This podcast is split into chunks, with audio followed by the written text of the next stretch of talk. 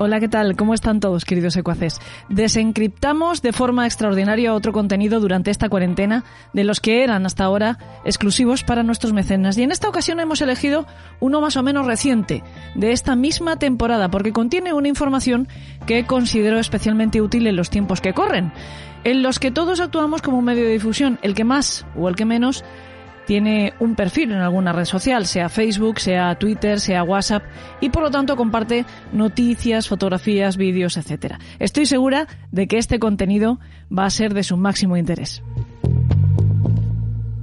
Hola, ¿qué tal están? Bienvenidos, queridos mecenas. Aprovecho antes de nada, antes de meternos en materia, para volverles a agradecer que nos apoyen también económicamente. Ya saben que esa contribución que ustedes hacen es la que nos permite seguir aquí semana tras semana. Así que muchísimas gracias. Hoy, como les anunciaba la semana pasada, vamos a hablar del derecho a la información y de la libertad de expresión también, y del derecho al honor y de todo eso. Internet y lo que se ha llamado las nuevas tecnologías, aunque yo creo que de nuevas tienen ya bastante poco porque llevan muchísimo tiempo incorporadas totalmente a nuestra vida, han traído consigo toda una revolución en la forma que tenemos de comunicarnos y de consumir información. Realmente han democratizado o han globalizado, tanto para bien como para mal, la función periodística. O dicho de otra manera, cualquiera de nosotros, con un ordenador y una conexión a Internet, como por ejemplo ahora mismo yo misma, podemos tener nuestro propio periódico en forma de blog o de perfil en las redes sociales, nuestra propia radio, haciendo formato podcast, o nuestro propio programa de televisión usando, por ejemplo, la plataforma YouTube. Tenemos muchísima más libertad, tenemos muchísimas más posibilidades, pero también tenemos muchos más riesgos de estar infringiendo la ley sin saberlo o sin mala intención. Claro que también los hay que lo hacen a sabiendas y con clarísima intención de subir las audiencias, que también en estos nuevos medios sigue siendo la clave de la rentabilización. Pero vamos a intentar que al menos no nos pase a nosotros. Vamos a intentar conocer los límites de la tantas veces mencionada en los tiempos que corren libertad de expresión y también del derecho a la información. Y para hacerlo, pues hemos invitado a nuestro programa a un buen amigo ya conocido de todos ustedes, que es Enrique Montiel de Arnaiz, abogado penalista, con quien vamos a definir y gracias a quien vamos a intentar entender unos cuantos conceptos relacionados con estos derechos. Hola Enrique, ¿qué tal? ¿Cómo estás? Hola, ¿qué tal Elena? Antes que nada, pues agradecerte que una vez más hayas aceptado la invitación de Elena en el País de los Horrores, sobre todo para intentar aclarar todos estos términos que estamos muy acostumbrados a oír, estamos muy acostumbrados incluso a usar y, e incluso a denunciar la ausencia de cosas como la libertad de expresión. Pero no estoy segura de si también conocemos bien, pues eso, la, qué implica o qué, a qué tenemos derecho realmente cuando hablamos de libertad de expresión o de derecho a la información. Y creo que va a ser muy interesante esta conversación contigo, pues para saber al menos a qué atenernos. Y quizá, precisamente, tengamos que empezar la casa por, por donde se debe, por los cimientos, explicando, por ejemplo, qué es eso de la libertad de expresión. Bueno, pues la, libertad de, expresión es un derecho fundamental recogido en la Constitución, eh, que es el derecho por el cual cualquier persona puede expresar eh, sus pensamientos, sus ideas, sus opiniones de manera oral, es decir, con la palabra, por escrito o por cualquier otro medio de reproducción. Y está esa, esa libertad de expresión está íntimamente conectada con la libertad de información, que es la, el derecho o deber, en cierto sentido, a comunicar o recibir información de manera libre, una información que sea veraz, es, decir, que tenga verosimilitud, que, que tenga mm, eh, una primera impresión de que sea cierta y que esa información se puede transmitir por cualquier medio de, difusión. Es decir, el derecho a la libertad de expresión es a emitir opiniones y el derecho a la libertad de información es el derecho a difundir hechos que son noticias veraces. Ajá. Entonces, ¿la libertad de expresión podemos pensar que no tiene límites o sí los tiene?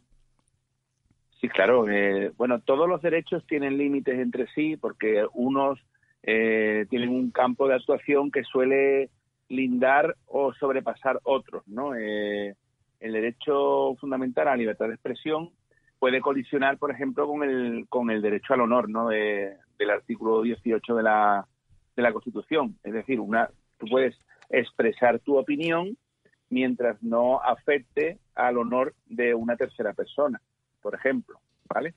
Eh, la, por eso digo, antes, antes he explicado que, bueno, eh, esa información tiene que ser veraz y la opinión no debe vulnerar el honor o, la intimidad de, una persona. Tiene que ser una opinión eh, legítima y, que no, y no, justifica, no justifica pues ataque a, bueno a la honorabilidad de, personas físicas e incluso jurídicas. Cuando hablamos del derecho al honor, se suscitan de nuevo preguntas, sobre todo sobre dónde están los límites a ese honor. Depende de uno mismo el que sienta vulnerado su, su honor. ¿Es un juez quien decide si esa opinión ha sido efectivamente eh, una agresión contra nosotros? Pues mira, es un es bastante curioso porque la vamos el derecho al honor viene también en la Constitución, junto con el derecho a la intimidad personal y familiar y a la propia imagen, ¿no? el, Tribunal Supremo a la hora de definir qué es el derecho al honor eh, hay una sentencia en la que primero acude eh, al concepto de la Academia Española de la Lengua, la Real Academia de la Lengua, la RAE, y entonces la utiliza, por así decirlo, para fijar lo, que son las características del, honor. En primer lugar, es la, por así decirlo, la estimación, la cualidad moral, la honra de uno mismo consigo mismo. Es decir, eh, la estimación que cada persona hace de sí mismo. Ese es, mi honor. Sí. Y por otro lado, eh, en segundo lugar, es la, la estimación que los demás hacen de, mi dignidad. Es decir, tanto el honor es lo que a mí me, me ofende, eh, mi, mi, estimación personal de cómo soy yo, de cuáles son mis valores de índole moral, como lo que la sociedad percibe de mí. Es decir, si hay una ofensa que hace que la idea que la sociedad tiene de mí o de, una persona eh, disminuya porque se le acuse de, pues, de cualquier crimen, de pederastia, de cualquier cosa que ya la gente haga, que lo mire diferente, esa estimación de los demás disminuye nuestra propia dignidad y por tanto afecta al honor. Pero no solo, por ejemplo, has puesto, has puesto un ejemplo muy claro, ¿no? Que nos eh, acusen o señalen como pederastas y por lo tanto que nos acusen como un criminal o como un delincuente. No solo es eso, también puede vulnerar nuestro honor que nos califiquen de una determinada manera que no nos guste, que nos llamen, no sé, gordos, por ejemplo. ¿Sería una ofensa al honor? Dice, dice el refrán que no ofende quien puede, quien quiere, sino quien puede, ¿no? Pero que ciertamente, eh, claro, entramos ya en otra, en otro tipo de categorías que afectan al honor, ¿no? Que, estamos hablando, por ejemplo, de lo que es la calumnia, la injuria o la difamación, ¿vale? Que, yo creo que es por donde a lo mejor interesa diferenciar, ¿no? Sí. La, bueno, hay que decir que la, la calumnia es cuando se imputa a una persona que es inocente un delito, la comisión de un delito. Es decir, pues decir que alguien es pederasta eh, o que fulanito ha robado a su comunidad de propietarios los fondos del, último año. Eso es, si eso es incierto, es un delito de calumnia, ¿no?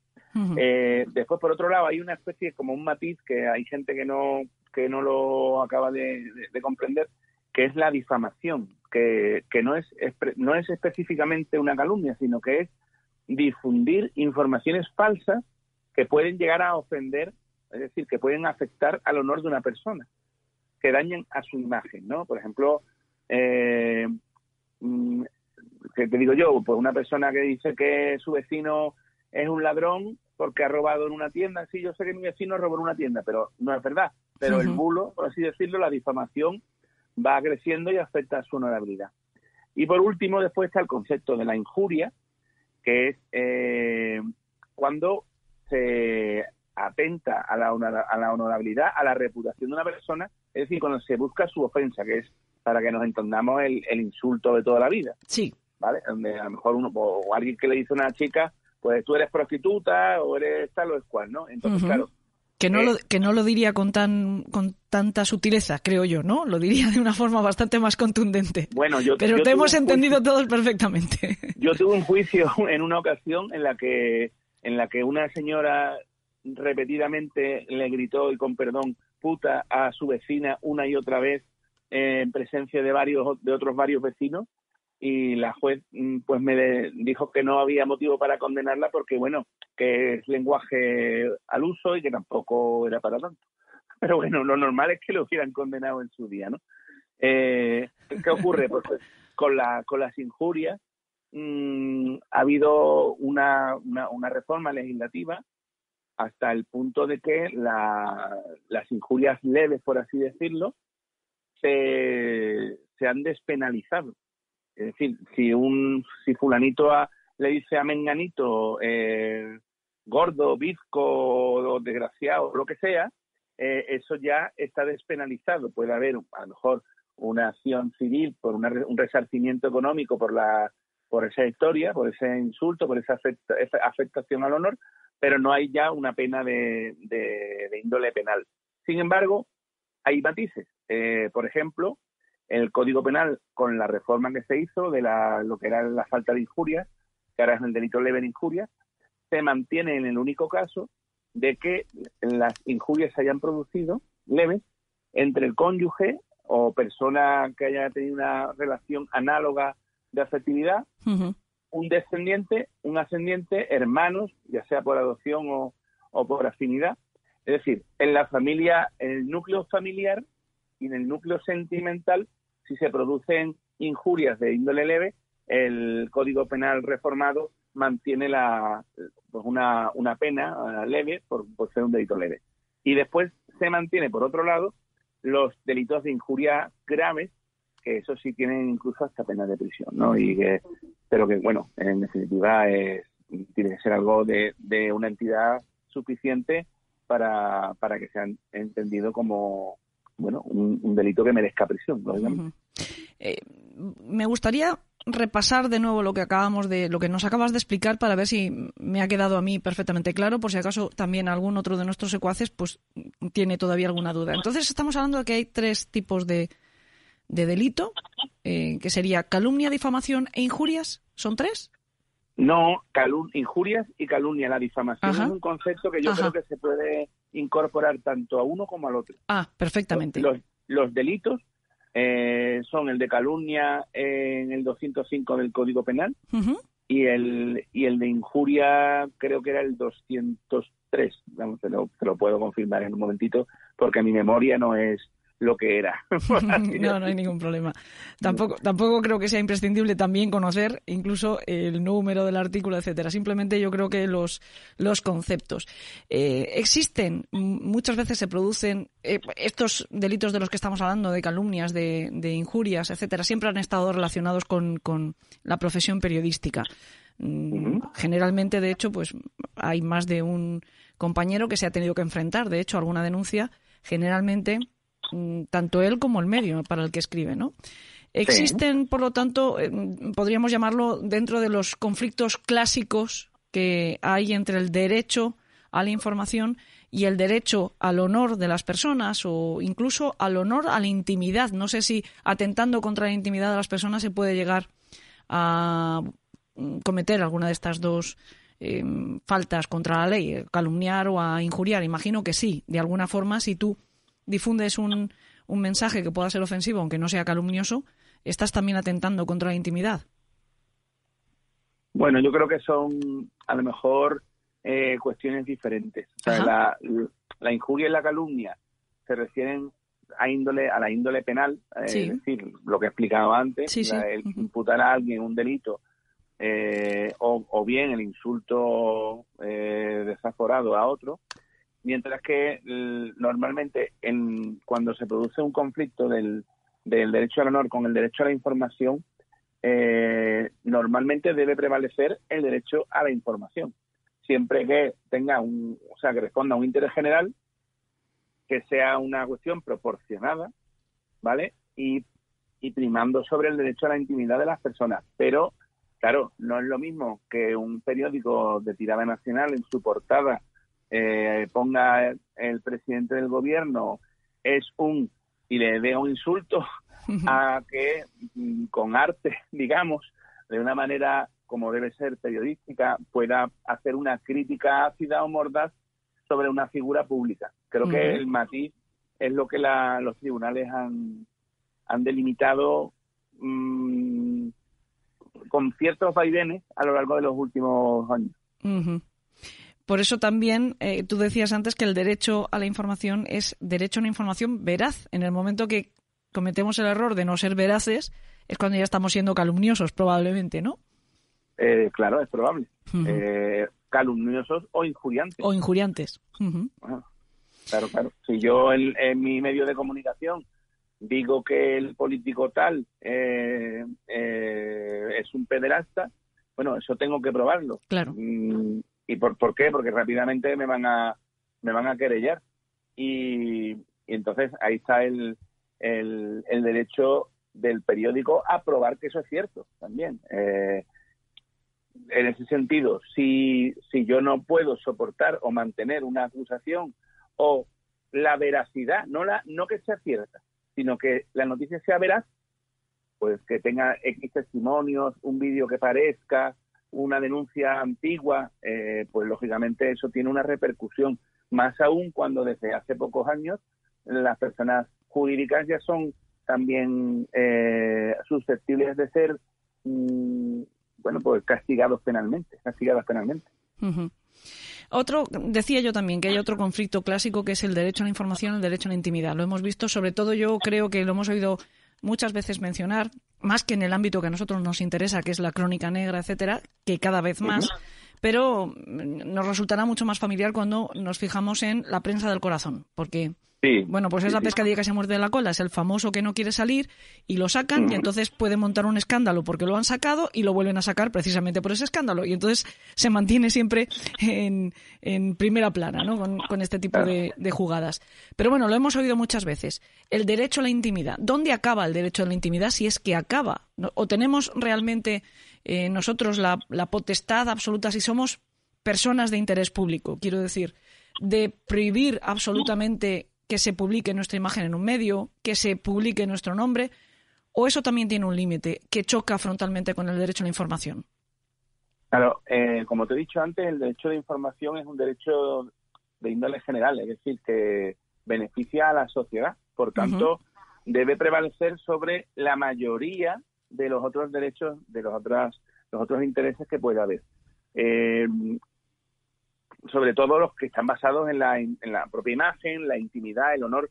Me estabas hablando antes de una cuestión de famosos, ¿no? Y, y bueno, repasando la, la charla y, encontré una sentencia de, hace cuatro años bastante interesante que voy a omitir como es lógico quiénes son las partes, en la que, bueno, pues eh, había una chica que era una cantante eh, eh, a la que, bueno, pues la, una productora audiovisual, una televisión, pues había emitido un reportaje hablando de temas privados de esa cantante, de su pareja, de sus padres.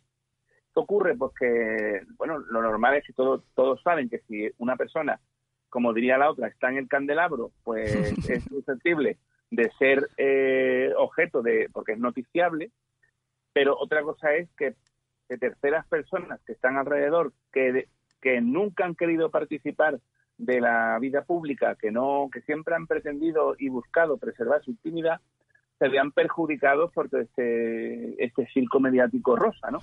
Entonces esta sentencia eh, condenó a esa productora televisiva a una sentencia del Tribunal Supremo de la Sala de lo Civil y le dio la razón precisamente basándolo en que la, los demandantes no eran personajes públicos y siempre habían pedido que se preservara su intimidad. Es decir, no, es, no son los típicos famosos o familiares de famosos que van a los programas, cobran, dan exclusivas, se casan, se divorcian, se vuelven a casar, siguen cobrando, sino que eran unas personas que, bueno, nuestra hija es, cantante, es famosa, pero yo no quiero saber nada del mundo del corazón. Entonces ahí, fíjate tú, como de hace relativamente poco, y seguro que muchos oyentes sabrán de qué cantante hablo, eh, se, se produjo un, por así decirlo, una derrota del derecho a la información.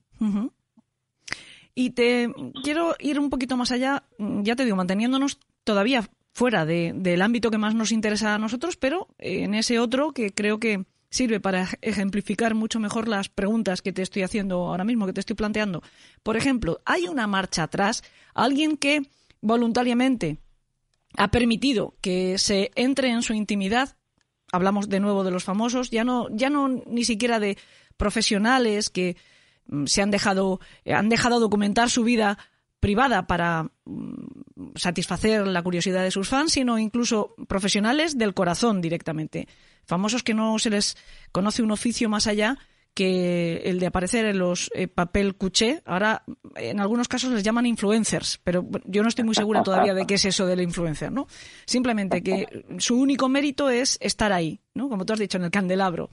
Hay una marcha atrás. Hemos, por ejemplo, visto toreros que de repente, después de haber vendido eh, muchas veces exclusivas, de repente te salen enarbolando aquello del derecho a la intimidad y a mí no me hagas más fotos, pero pasado mañana sí que me interesa y te doy una declaración, pero al otro me peleo con el fotógrafo porque no quiero que me fotografíe. ¿Esto tiene marcha atrás? El famoso llega a perder, eh, pues si se me permite decirlo, su derecho a decir no. Mm, yo esto lo veo eh, complicado, ¿vale? Porque el que es famoso, por, así decirlo una vez, es famoso siempre. Eh, y tendría que ser alguien que durante un prolongadísimo periodo de tiempo hubiera dejado de participar de, la prensa, no hubiera salido en ningún lado, no hubiera hecho declaraciones. Yo lo veo complicado. Igual de complicado que se está viendo el, derecho al olvido, ¿no? Que, está, ha estado hace unos, unos años tan de moda, que es toda la información nuestra que queda residual en Internet y que no hay maneras humanas de conseguir borrarla. Eh, yo lo veo, yo le digo, lo veo complicado y no conozco ningún caso, ningún, ninguna jurisprudencia al respecto, pues de un famoso que haya querido dejar de ser famoso. Ese, ha sacado a colación un tema eh, al que me iba a dirigir ahora, precisamente, este derecho al olvido que tú has mencionado. Si nos encontramos, sobre todo los que nos dedicamos como yo, pues a recopilar información de casos de crónica negra ya con cierto tiempo, precisamente porque están cerrados y porque la información que podemos manejar es más o menos completa, nos hemos encontrado que algunos criminales sí han hecho uso de ese derecho al olvido y no aparece por ningún sitio fotografías, eh, el nombre o declaraciones como hay de otros muchos que encuentras en YouTube o lo que sea. Y en este caso, pues haces una búsqueda de hemeroteca en Internet y no hay nada, nada absolutamente. ¿Esto, es, ¿Esto es el derecho al olvido eh, en vivo y en directo? Bueno, yo creo que, que la, la mayoría de nosotros eh, ni somos conscientes ni nos importa un comino que salgamos en, en Internet indexado en cualquier página. Ahora, hay gente que no le interesa. Eh, bueno, pueden ser criminales, como has dicho, que a lo mejor bueno están reinsertados y no les interesa, no, tienen eh, ninguna ganancia en que sus vecinos sepan que eran el, el asesino del tal o el violador del cual. Entonces, bueno, lógicamente estamos en un, en un estado de derecho garantista que busca la reinserción de, de los presos y, y, por tanto, si una persona ha cumplido su deuda con la sociedad, bueno, una vez que estén cancelados sus antecedentes penales, eh, pues mira, mm, yo creo que es normal que, que, haga esa, ese intento de, de suprimir, pues un derecho de supresión de la información que haya en, en Internet. ¿Y qué ocurre? Mm, sí, perdona, te estaba, te, no quería interrumpirte, perdona. He terminado, he terminado. No, te iba a preguntar que qué pasa si se les ha escapado eh, una fotografía o resulta que nosotros tenemos una colección de periódicos en papel, como antiguamente, en casa, donde aparece la cara de este Mm, tipo de, o la cara de esta mujer que ha borrado su rastro de Internet, pero nosotros hacemos una fotografía y la subimos a nuestras redes con un titular, removiendo el pasado. ¿Estamos cometiendo nosotros algún delito al hacer eso? Bueno, eh, es un tema complejo. Habría que, desde luego, ver el, caso en particular. ¿Por qué? Porque, por un lado, no estamos hablando de una persona cualquiera, estamos hablando de una persona famosa, es decir, de un criminal que ha podido ser en serie o, que ha pasado a la historia de España por sus atrocidades, ¿no? Eh, claro, mm, estamos hablando de cuestiones realmente mm, difíciles, ¿no? de, determinar así a, a ojos de buen cubero. Por un lado, mm, yo entiendo que, y de hecho sé que hay unas hemerotecas y las hemerotecas no se, no se suprimen. Eh, los archivos que tienen todos los medios de comunicación en formato papel se han digitalizado y muchos de ellos están a disposición de las personas que los quieren consultar, ya sea eh, física o, telemáticamente. Por lo cual, eh, yo no creo que ese derecho a la supresión llegue a alcanzar el derecho de la, del propio medio de comunicación a guardar sus archivos. Y es derecho de información, es algo que sucedió, ¿vale? La información no está limitada a las últimas, eh, a los últimos cuatro años. Claro. Otra cosa diferente es que eh, se pretenda difundir o publicar fotos de personas que, por ejemplo, mm, que estén detenidas, pero a lo mejor no han sido todavía eh, condenadas, o incluso que estén investigados ¿no? Eh, penalmente, pero no están sentenciados. Eso otro, esa es otra cuestión diferente, ¿vale? y de hecho, el Tribunal Supremo dice que difundir y publicar esas fotografías, incluso cuando el detenido, por ejemplo, tiene su Facebook abierto o su, o, su Twitter o su Instagram o el que sea, y llega el típico eh, reportero y dice, ah, como tiene el Facebook abierto, cojo el Facebook y lo, y lo cuelgo, mira lo que tiene en su Facebook. Pero eso eh, el Supremo ha considerado ya que es una intromisión en el derecho a la propia imagen de la persona, sobre todo porque no es no ha sido condenado, es un detenido. Está detenido mm, hasta en cierto punto. Se ha dicho en su día que, podría ser hasta una garantía. Eh, me explico que no, no supone una, una condena ni nada. Entonces, en ese sentido, eh, de hecho, ahí buscando también sentencias así curiosas, eh, encontré una condena que ha habido hace relativamente poco, en diciembre de 2019, contra el, diario ABC, porque en el año 2009 publicó una foto de un detenido eh, por un bueno por un supuesto crimen y, bueno se ha se ha condenado a, al diario y a la editora tanto a publicar un el encabezamiento con el fallo de la sentencia como a una condena de indemnización de 60.000 euros por vulneración al derecho al honor y a la propia imagen. ¿Vale? ¿Por qué? Porque, bueno, se la jugaron. Y, y, a lo mejor después la persona que pones en portada como el asesino de tal sale a suelto. Entonces, eh, ahí viene ahí viene el problema. El, el otro el otro día he leído que el, el expresidente del Fútbol Club Barcelona ha dicho que se va a querellar contra la juez que lo, que lo imputó, porque como ha salido eh, absuelto, considera que la juez se, expedió y va a ir a por ella. Yo te digo que, cuando, para que la información no corra ningún riesgo, eh, debemos hablar de alguien que haya sido condenado, porque claro, la, el juicio oral es libre, o sea, puede acceder cualquier ciudadano, salvo que haya algún límite de tal, la prensa también puede eh, seguir las sesiones de, las vistas y tal, y, después las sentencias se publican por, por la, el propio CENDOG, ¿no? El, el, Tribunal Supremo, el Tribunal Constitucional publican las sentencias, pero hay muchas veces que los nombres los eliminan o los modifican. Entonces, bueno, eh, es una manera de preservar la intimidad de las personas, aunque hayan sido partes de un procedimiento judicial. Pero ¿tiene sentido eh, querellarse contra una juez? Eh, a no ser que la juez haya comparecido ante, ante los medios y haya, difundido el nombre de la persona imputada, pero eh, simplemente por imputarte, si ella encontró indicios de delito, no es que te tenga manía, es que es una juez que está haciendo su trabajo. ¿O lo he entendido yo mal, Enrique? Bueno, es que eso yo no sé lo que ha pasado en esa causa. Ya. Eh, a, lo mejor es simplemente que quiere hacer pasar por la pena de banquillo a la juez, o a lo mejor es que esta señora o señor, que creo que dijo que era una señora, eh, cometió algún exceso en su instrucción, o, bueno, a lo mejor no había suficientes pruebas y lo y mandó el pleito para adelante. Pero claro, el otro tiene que probar que lo hizo con mala fe, a sabiendas de que estaba en cierto sentido prevaricando, ¿no? Claro. Lo veo complicado, ¿no? Es complicado, sí. Incluso será complicado que lo admitan, ¿no? Si es que no, si es que, lo, no, no que lo admita, lo admitir o no lo va a admitir, que lo pruebe él. Ya, ya, ya. vale.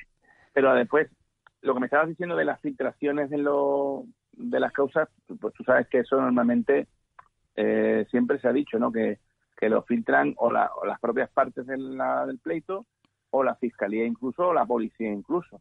Eh, bueno, lo que pasa es que esas filtraciones mm, hacen daño también a las personas porque mm, revelan aspectos desde un punto de vista sesgado o parcial que a lo mejor te hacen condenar en tu foro interno sin tener un sentido crítico, sin, sin haber estudiado el asunto, sin haber visto las declaraciones, sino que por cuatro pinceladas dice este tío es culpable. Sí.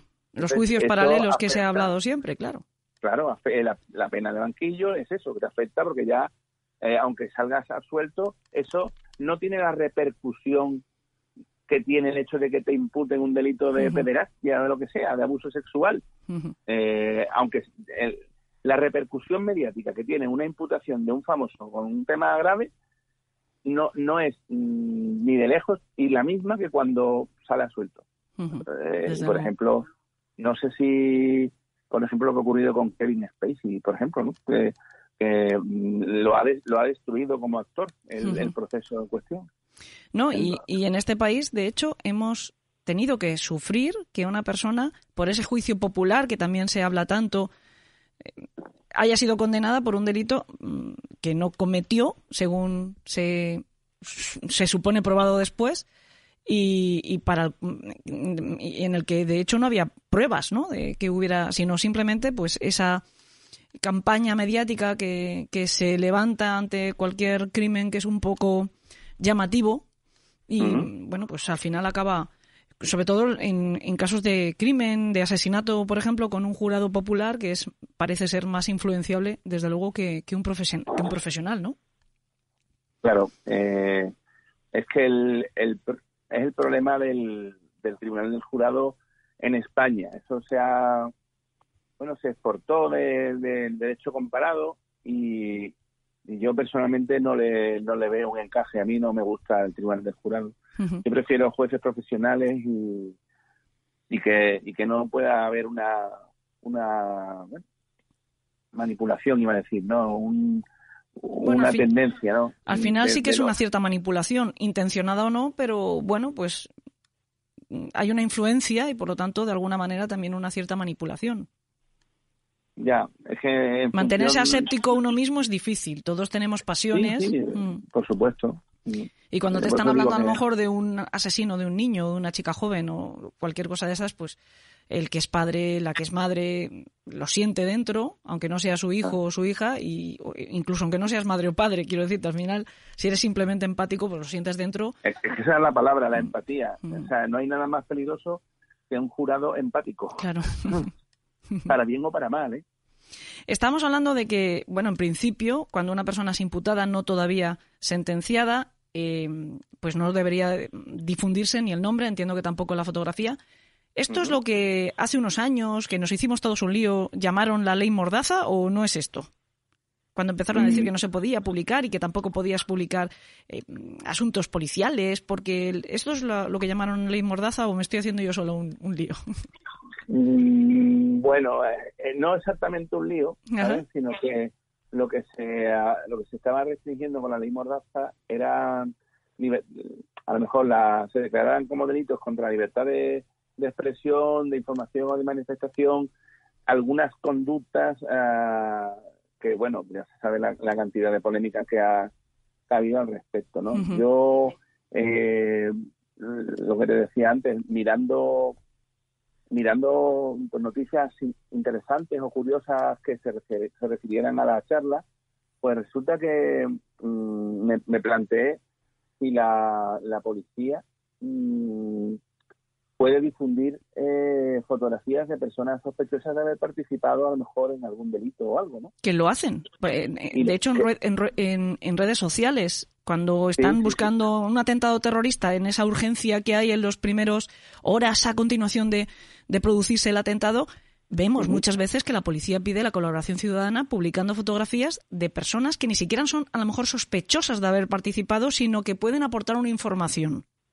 Pues mira, el, Tribunal Supremo avala eso, avala que se puedan publicar imágenes en la web de la policía, por ejemplo, o, que se repartan, en fin, por ejemplo, el, el, caso que tengo es de unos disturbios que hubo en una huelga general en marzo de 2012 en Barcelona.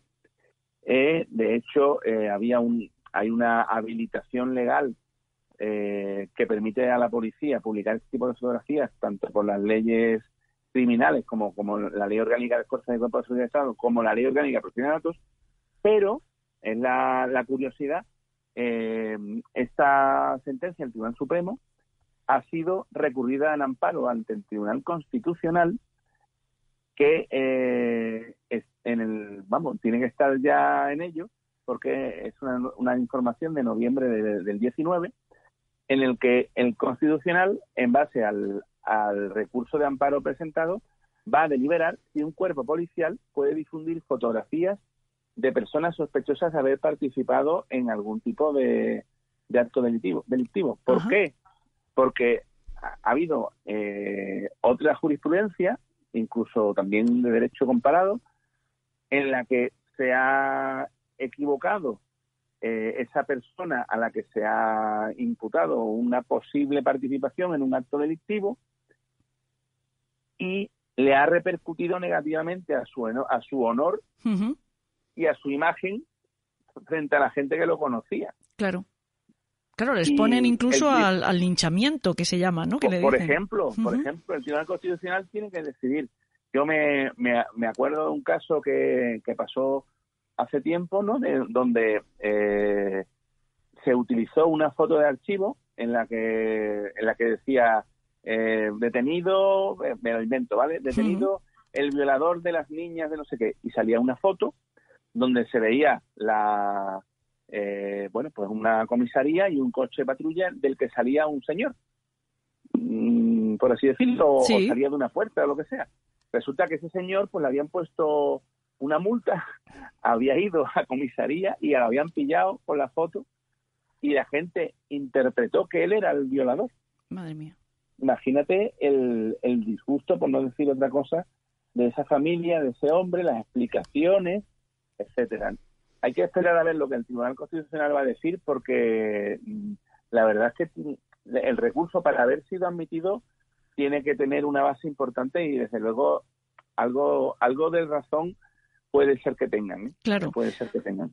Por lo tanto, también hay que esperar a ver lo que dice ese tribunal para saber si cuando los civiles compartimos ese mensaje de la policía, estamos o no metiendo la pata, porque igual estamos contribuyendo a la difusión de una imagen que vulnera eh, el derecho de esa, de esa persona. Es que además los que tienen la autorización para difundir esas imágenes son los policías, nosotros no. Ajá, o sea que incluso ahora mismo, si nosotros compartimos esa foto, porque mm, estamos buscando a esta persona que pueda tener información sobre lo ocurrido en tal momento, eh, mm, el eh, Twitter de la Policía Nacional, y con buena voluntad difundimos esa misma, ese mismo mensaje. Nosotros ya lo estamos haciendo mal. La policía todavía está por verse, pero nosotros sí lo estamos haciendo mal. Bueno, seguro que, nuestro amigo Eduardo dirá que no. Pero Se lo preguntaremos a él, desde luego. Pero que la verdad que eso yo creo que no se le ha ocurrido a nadie, porque la, autorización yo no creo que se extienda o prorrogue a los ciudadanos. De hecho, hay cosas que están socialmente bien vistas, como por ejemplo cuando, cuando hay una persona que desaparece.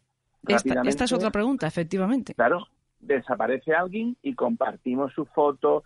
Juan, 76 años, nacido en Huesca, desapareció tal día en tal sitio. Y eso se, se retuitea, se comparte, se hace. y además, de, de, una forma absolutamente solidaria. Lo haces porque hay personas que están preocupadas buscándole y no sabemos si ese señor se ha ido porque ha querido.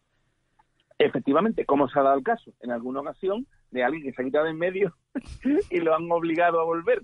Pero que esto yo entiendo, o sea, desde un punto de vista estricto y haciendo de abogado del diablo, que esto es incorrecto, es una vulneración de la ley de protección de datos y del derecho a la intimidad y la propia imagen. Pero está socialmente bien visto hasta que alguien denuncie. Claro. De hecho, buscando información, me di cuenta que el Ministerio de Interior tiene un informe anual de personas desaparecidas donde incluye eh, todo tipo de informaciones, datos, trazabilidades y todo lo que tú quieras, menos nombres, fotos, edades. O sea, el Ministerio Interior se cuida mucho en sus informes privados, en sus informes de mm, anuales, de poner el más mínimo dato, o sea, un informe en el que dijera, mira, la, tenemos 400 personas desaparecidas, ponemos, ponemos la cara y el nombre, ni siquiera el Ministerio de Interior lo, lo hace. Con lo cual yo entiendo que es algo que se permite, y, aunque no sea estrictamente legal, en mi opinión. Ya, entiendo.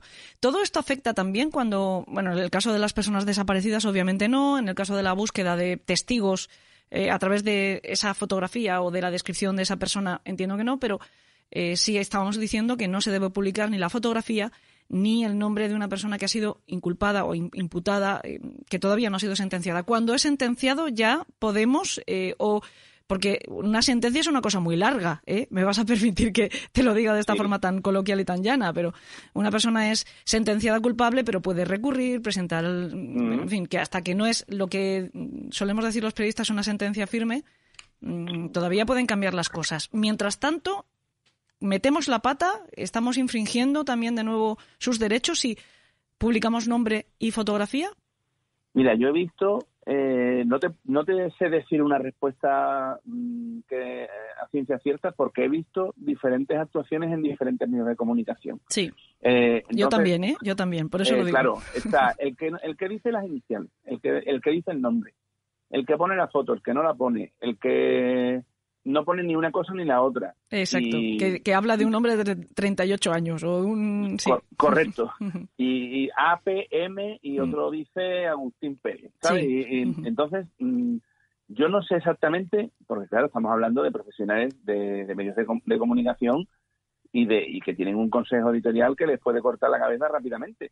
Eh, entiendo que sus servicios jurídicos lo tendrán el tema más controlado. Yo, desde luego, sería cauto pero bueno, hay algunos que por un clic o por un, o por vender un periódico se la juegan. Ya Bueno, Enrique, no, la, la jugamos, ¿eh? Porque también... hay veces también hay veces que a lo mejor te cae una, una, una multa de X y lo que has ganado por poner esa foto es 100 veces X, ¿vale? Sí. También esa, esa perspectiva también hay que verla. A nosotros no nos va a pasar, quiero decirte, si nosotros alguna vez nos eh, se querellan con nosotros porque hemos metido la pata y, y perdemos, nos han hundido, pero para siempre, porque eh, es lo que tiene. Los mecenas no dan para tanto, ya te lo digo yo, para, para, indemnizaciones ni vamos, ni, ni siquiera para... Dependiendo, perderás dependiendo del abogado que elijas. Eh, bueno, yo elegiré, yo solo, yo no tengo que elegir, yo ya tengo abogado, Enrique. Ah, bien, bien. Hombre, por supuesto, faltaría más. faltaría más.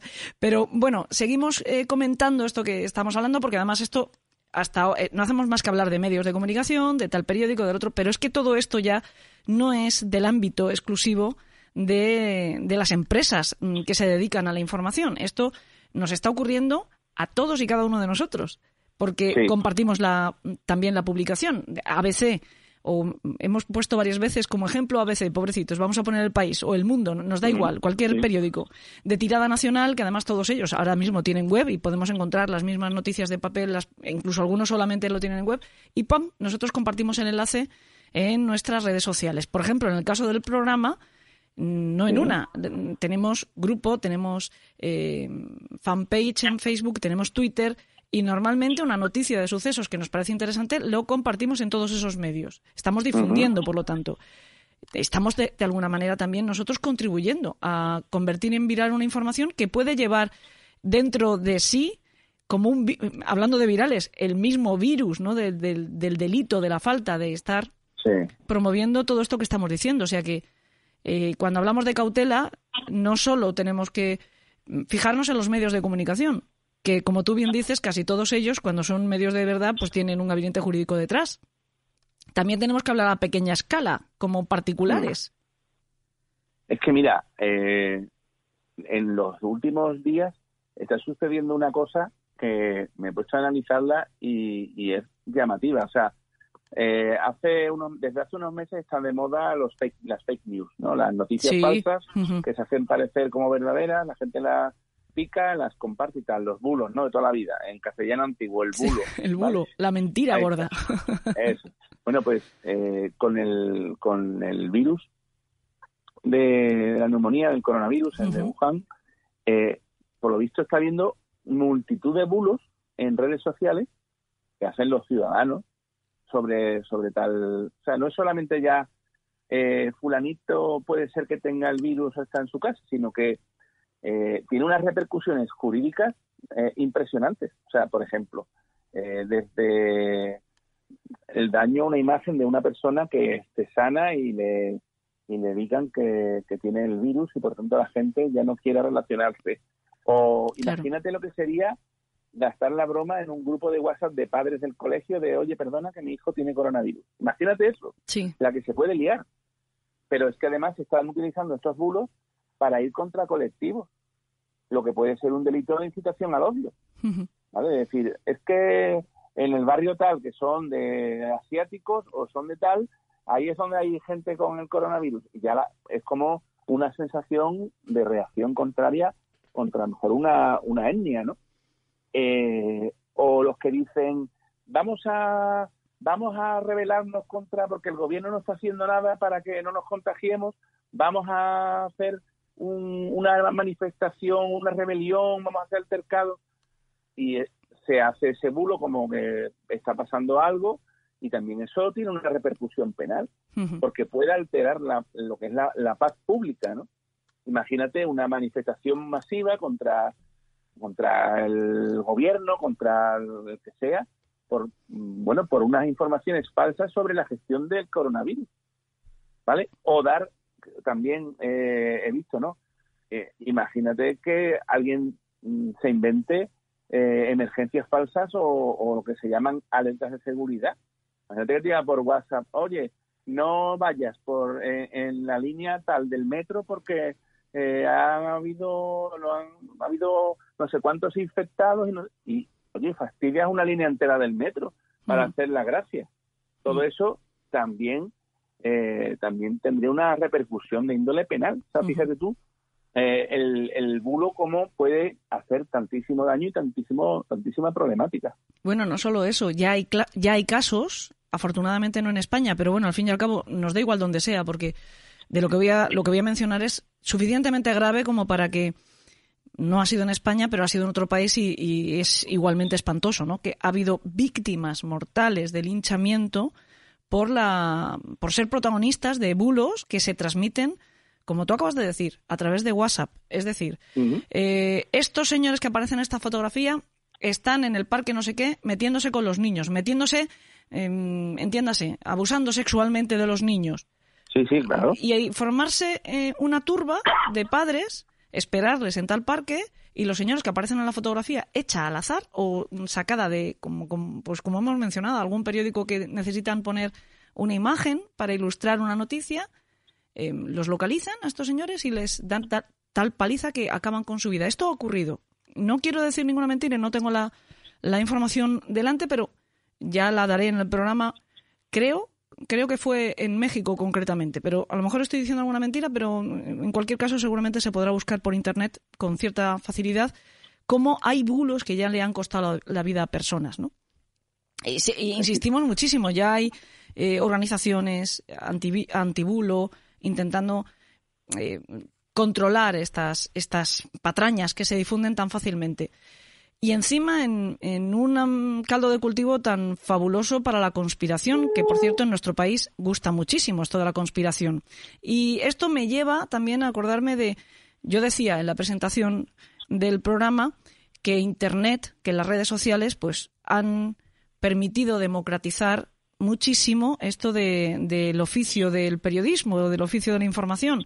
Cualquiera puede tener su canal de YouTube, su canal de en Evox como nosotros y hacer su propio programa de radio, su propio programa de televisión, no necesariamente con una formación previa. Ya no hablo de, de pasar por la universidad ni de ser licenciado en periodismo. Hablo de una formación mínima en periodismo, mm, porque sí es verdad, o sea, aunque después nosotros, los periodistas, muchas veces eh, no respetemos nuestro propio código deontológico, nos obligan a estudiarlo. Como poco, nosotros mm. cuando metemos la pata me temo que lo hacemos a conciencia, sabiendo que lo estamos haciendo mal, ¿no? Porque al menos en las facultades sí que te enseñan estas cosas.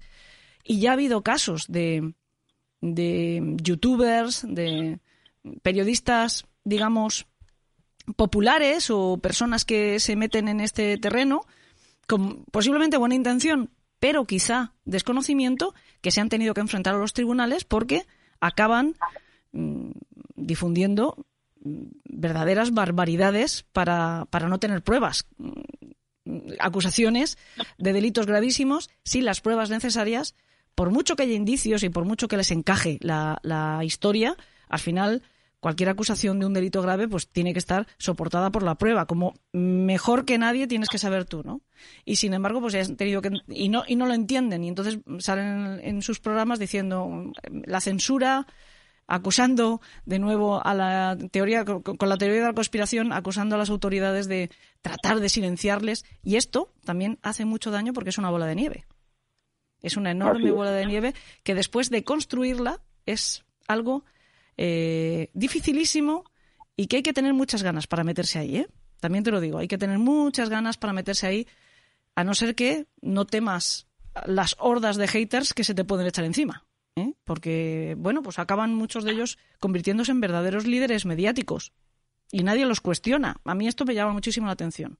Que nadie cuestione la espontaneidad de estas personas que difunden alegremente nombres y cosas así, acusándoles de delitos gravísimos. Pero bueno, mm, al final esto quizá tenga un antídoto, que es contrastar la información, no quedarse con lo que te diga nadie, ni siquiera ni yo, ¿eh? no estoy pidiendo que a mí me hagan caso, pero que contrasten incluso lo que yo cuente o lo que cuente cualquiera y que eh, cada uno trate, porque ahora ya no hay otra manera. Ahora ya no hay otra manera, ya no tenemos como antiguamente decían, no es que esto ha aparecido en el periódico, parecía que, estuviéramos mm, dando palabra de Dios, ¿no?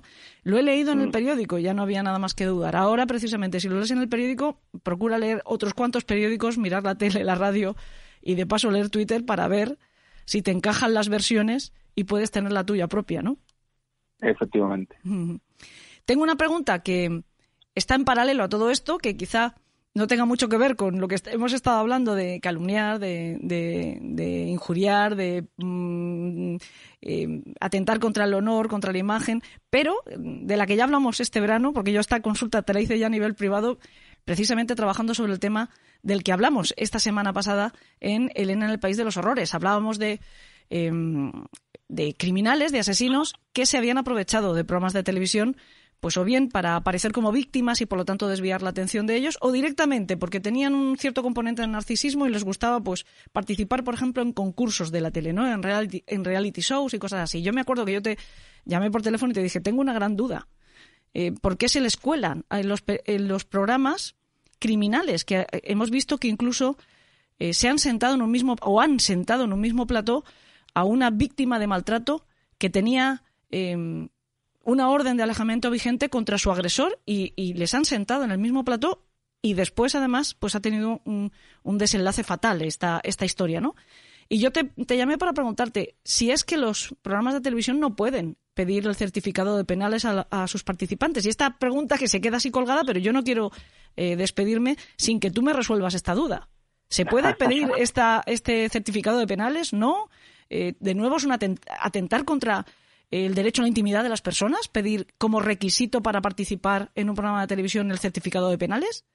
Mira, es que vamos a, te voy a hacer dos respuestas, ¿vale? Vale, muy bien. En, primer lugar, en el caso concreto del programa de televisión que, lleva a un, a un fulano que ha sido condenado, que tiene un orden de alejamiento de su víctima y que se produce además algo grave, eso me parece una temeridad. Me parece una temeridad porque además se puede estar haciendo un bueno una colaboración para la comisión de un delito, es un delito de quebrantamiento de la orden de alejamiento que tiene esa de esa persona, ¿no?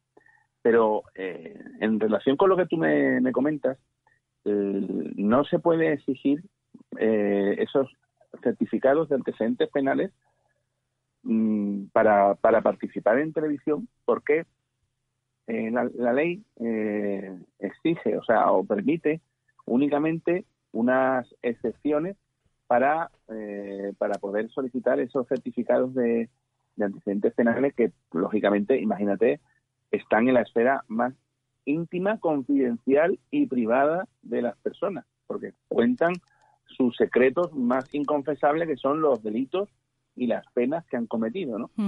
Eh, a través del certificado de antecedentes penales de alguien puedes saber si es violento, si es eh, pederasta, si es agresivo, si es alcohólico, si es drogadicto, si ha vendido sustancias, cualquier cosa que haya hecho, el certificado aparece a no ser que esté cancelado, ¿no?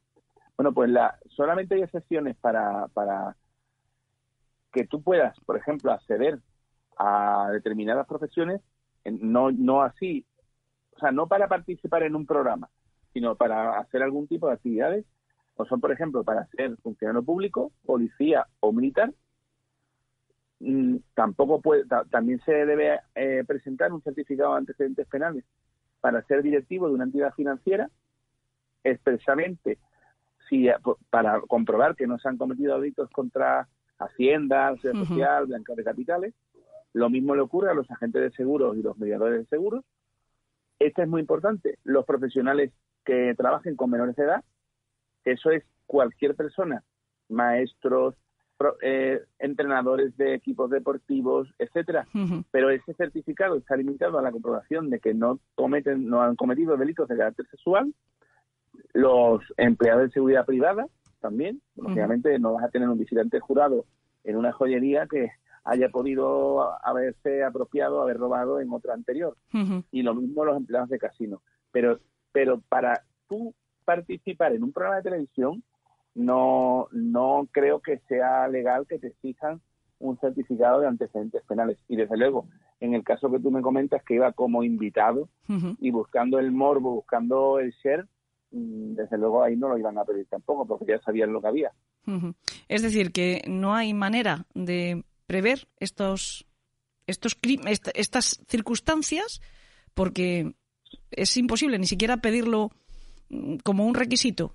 la persona podría denunciar el programa si, oiga, es que usted pone aquí como requisito el certificado de penales y esto no, esto no es legal, usted no me lo puede pedir. Eso podría pasar. Ya te digo que que eso no, no está recogido en las en, los puntos concretos de requisitos o excepciones que, he mirado yo.